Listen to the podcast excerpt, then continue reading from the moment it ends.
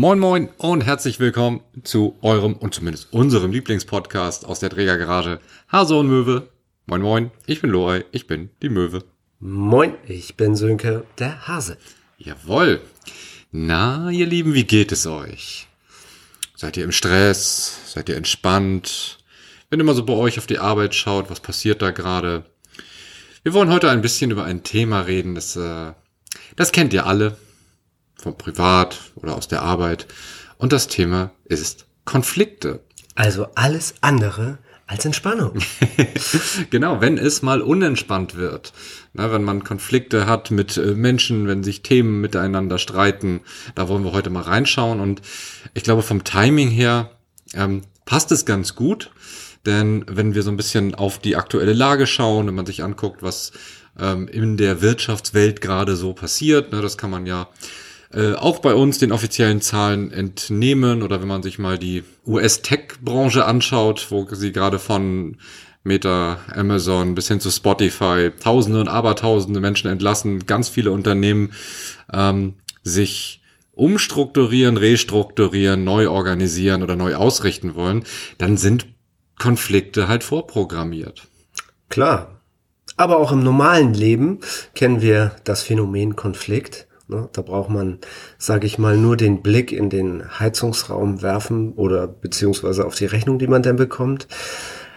Oder was auch immer. Alles wird teurer, alles wird irgendwie limitierter und manche Menschen äh, sorgen vor, ne, haben die Lagerräume voller Konserven und so, Blackout und so. Andere Leute haben Kinder, die wissen auch, was Konflikte sind. Richtig.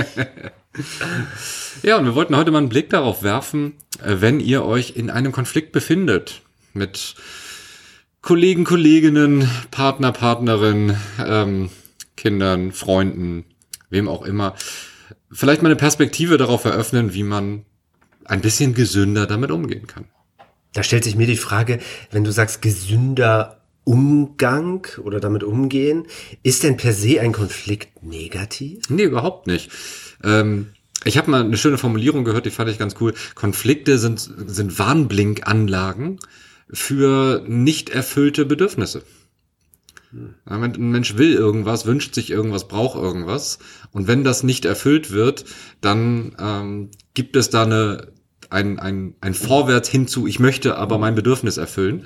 Und das stößt dann häufig auf die Gegenbewegung anderer Menschen. Mhm. Von daher kann man aus einem Konflikt erstmal schon mal ableiten, ah, guck mal, da hat jemand ein Bedürfnis, das nicht erfüllt ist, ein Wert, der verletzt wurde ähm, oder ähnliches.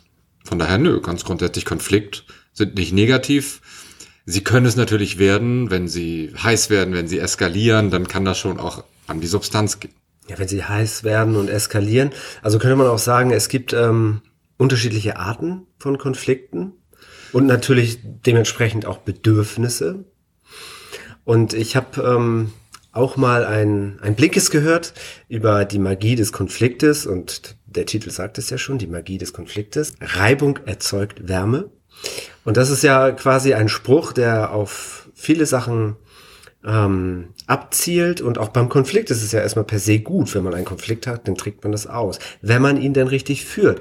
Und man kann im Vorwege, und da hat ja jeder auch so seine eigenen Sensoren, ähm, um zu gucken, was ist das denn gerade für ein Thema, was da aufpoppt? Was ist der Kern dahinter? Und ich fand die Aufteilung oder die Einteilung ganz hilfreich, zu sagen, ist es jetzt ein beziehungstrennender Konflikt oder ein beziehungsfördernder Konflikt. Mhm.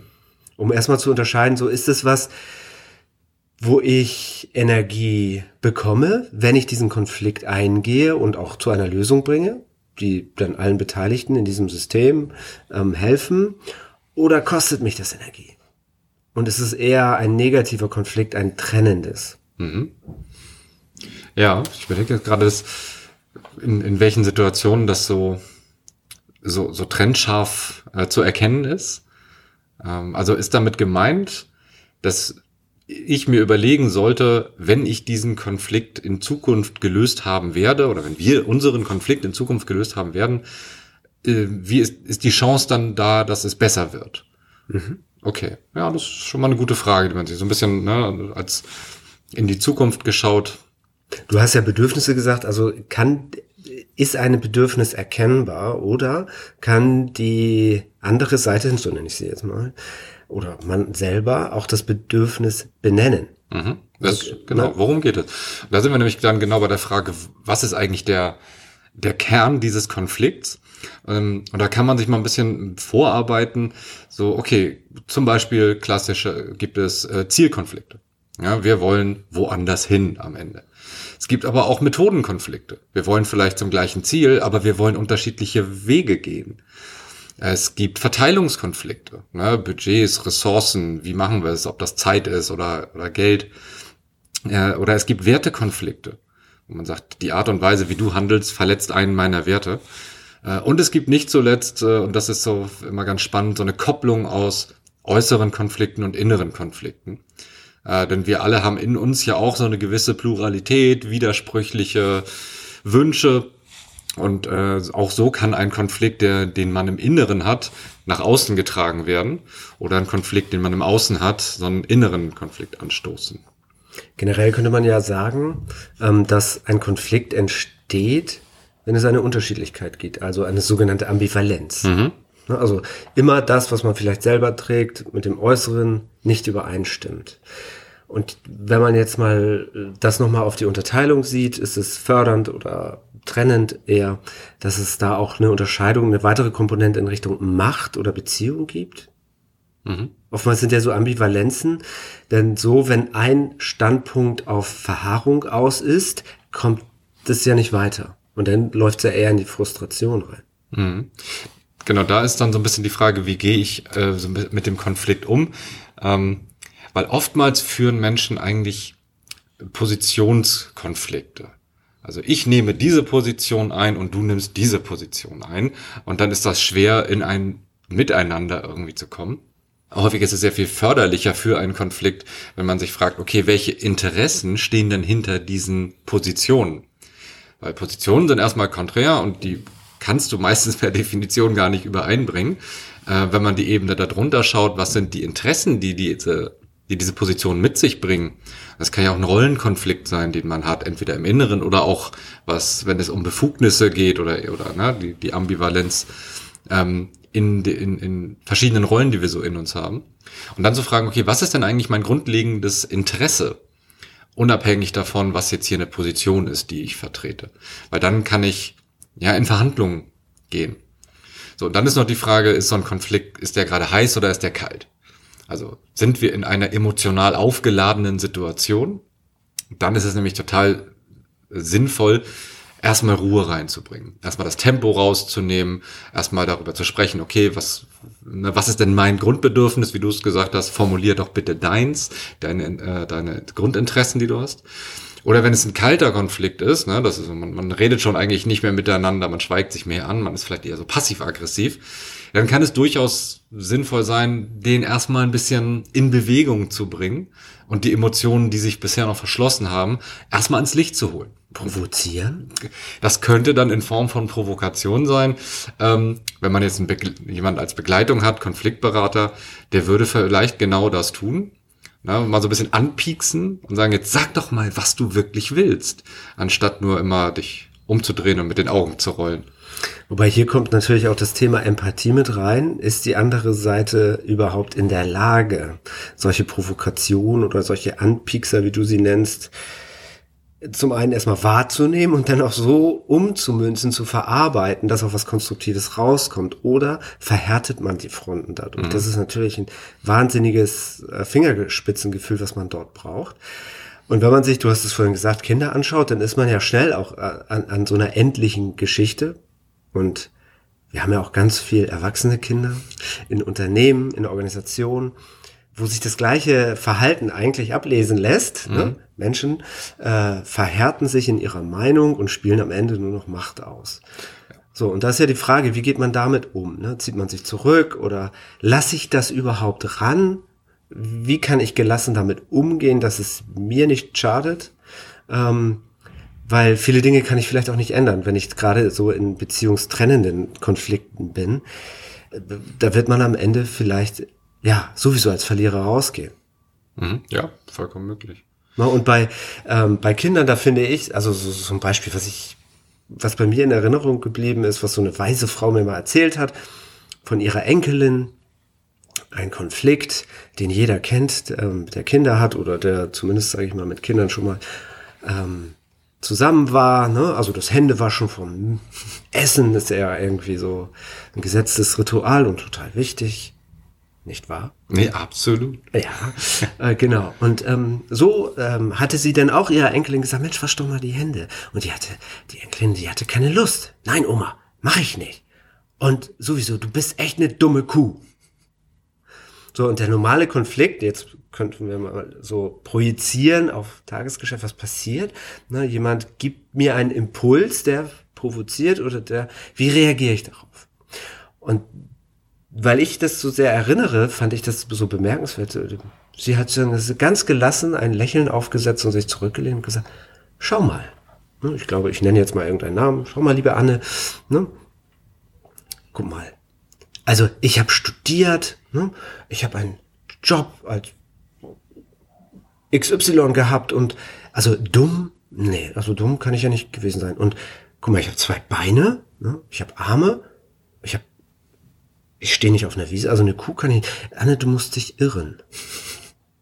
Und beide haben darauf gel daraufhin gelacht und mhm. sind dann wieder in einen Modus gekommen.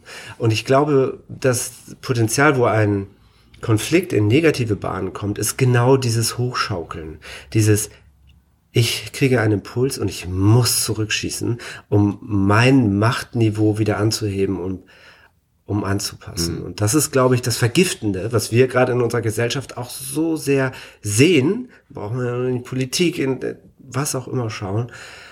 Und da ist die Frage, also was können wir tun?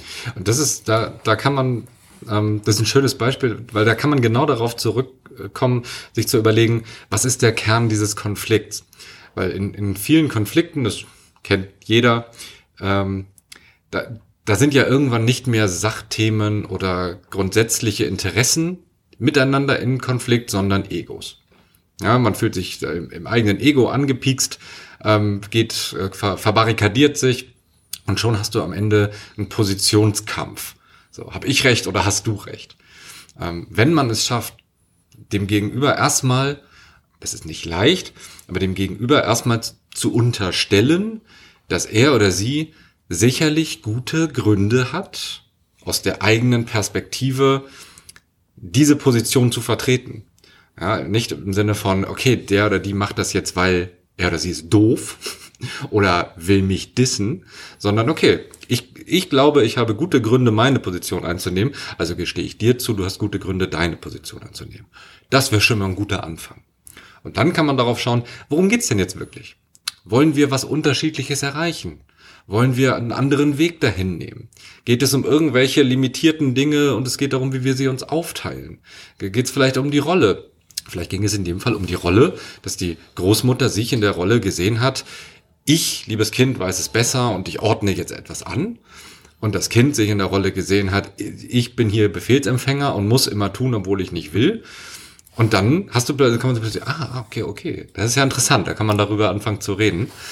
Nur wenn man halt, also dafür muss man halt sein, dieses Ego-Status-Ding für einen Moment so ein bisschen zurückfahren.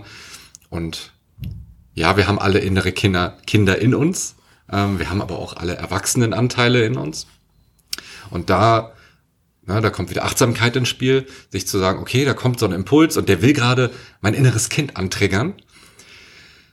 Aber ich könnte ja auch mit einem Erwachsenenanteil antworten.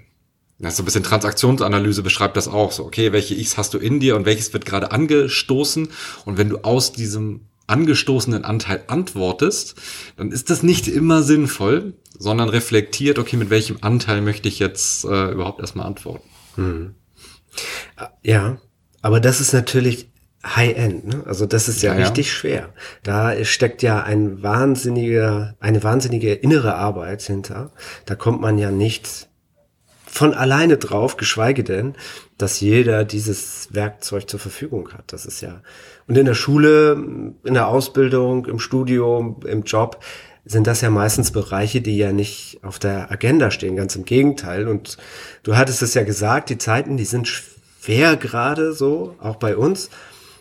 Und da fällt man ja immer wieder auf das zurück, was man im inneren Kern hat. Mhm. Und das sind ja wie immer meistens Flucht und Kampf oder Ohnmacht. Ja, und gerade jetzt so, ne, du, du erzählst das ja oft in unseren, in unseren Workshops hier so das Thema, das grundsätzliche Anspannungsniveau ist halt gerade hoch.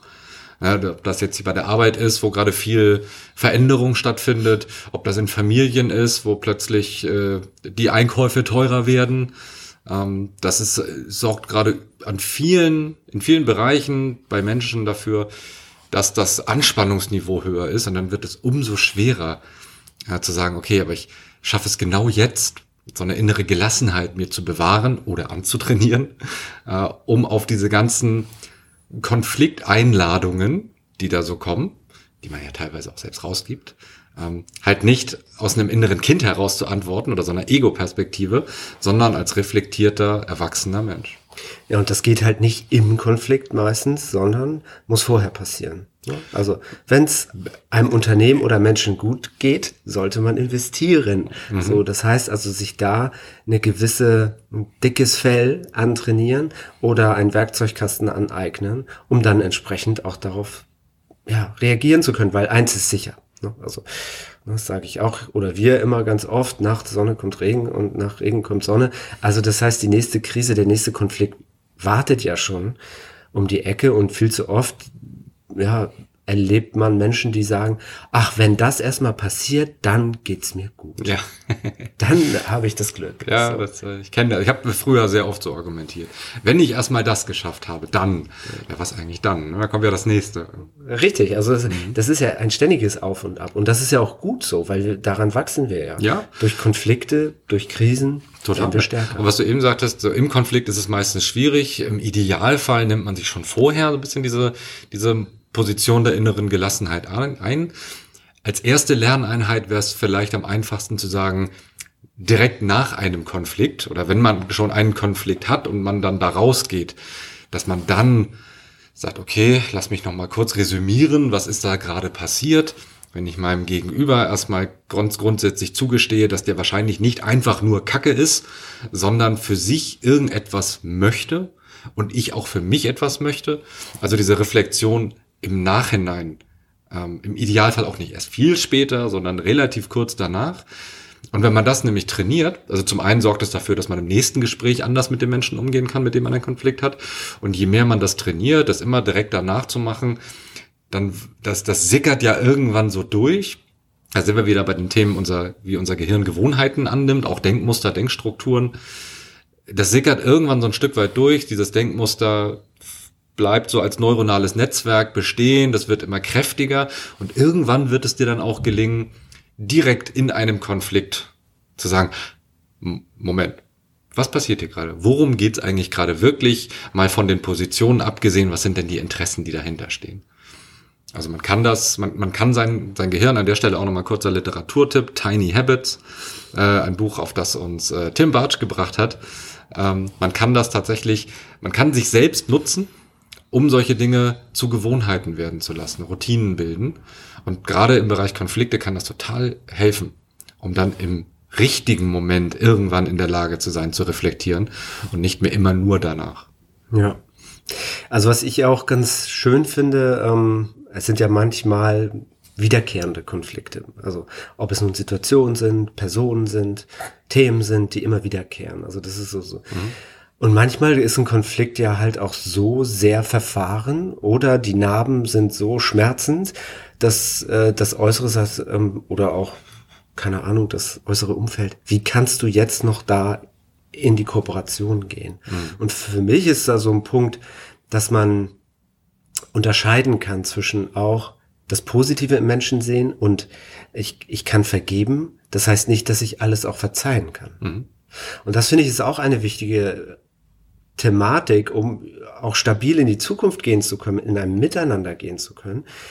Weil es gibt super viele Abhängigkeiten, sei es im Unternehmen oder sei es im Privaten, wo man einfach miteinander in dieser Ambivalenz, also der Unterschiedlichkeit äh, leben muss. Also da ist das Wort muss auch, weil mhm. du kommst aus Systemik manchmal nicht raus.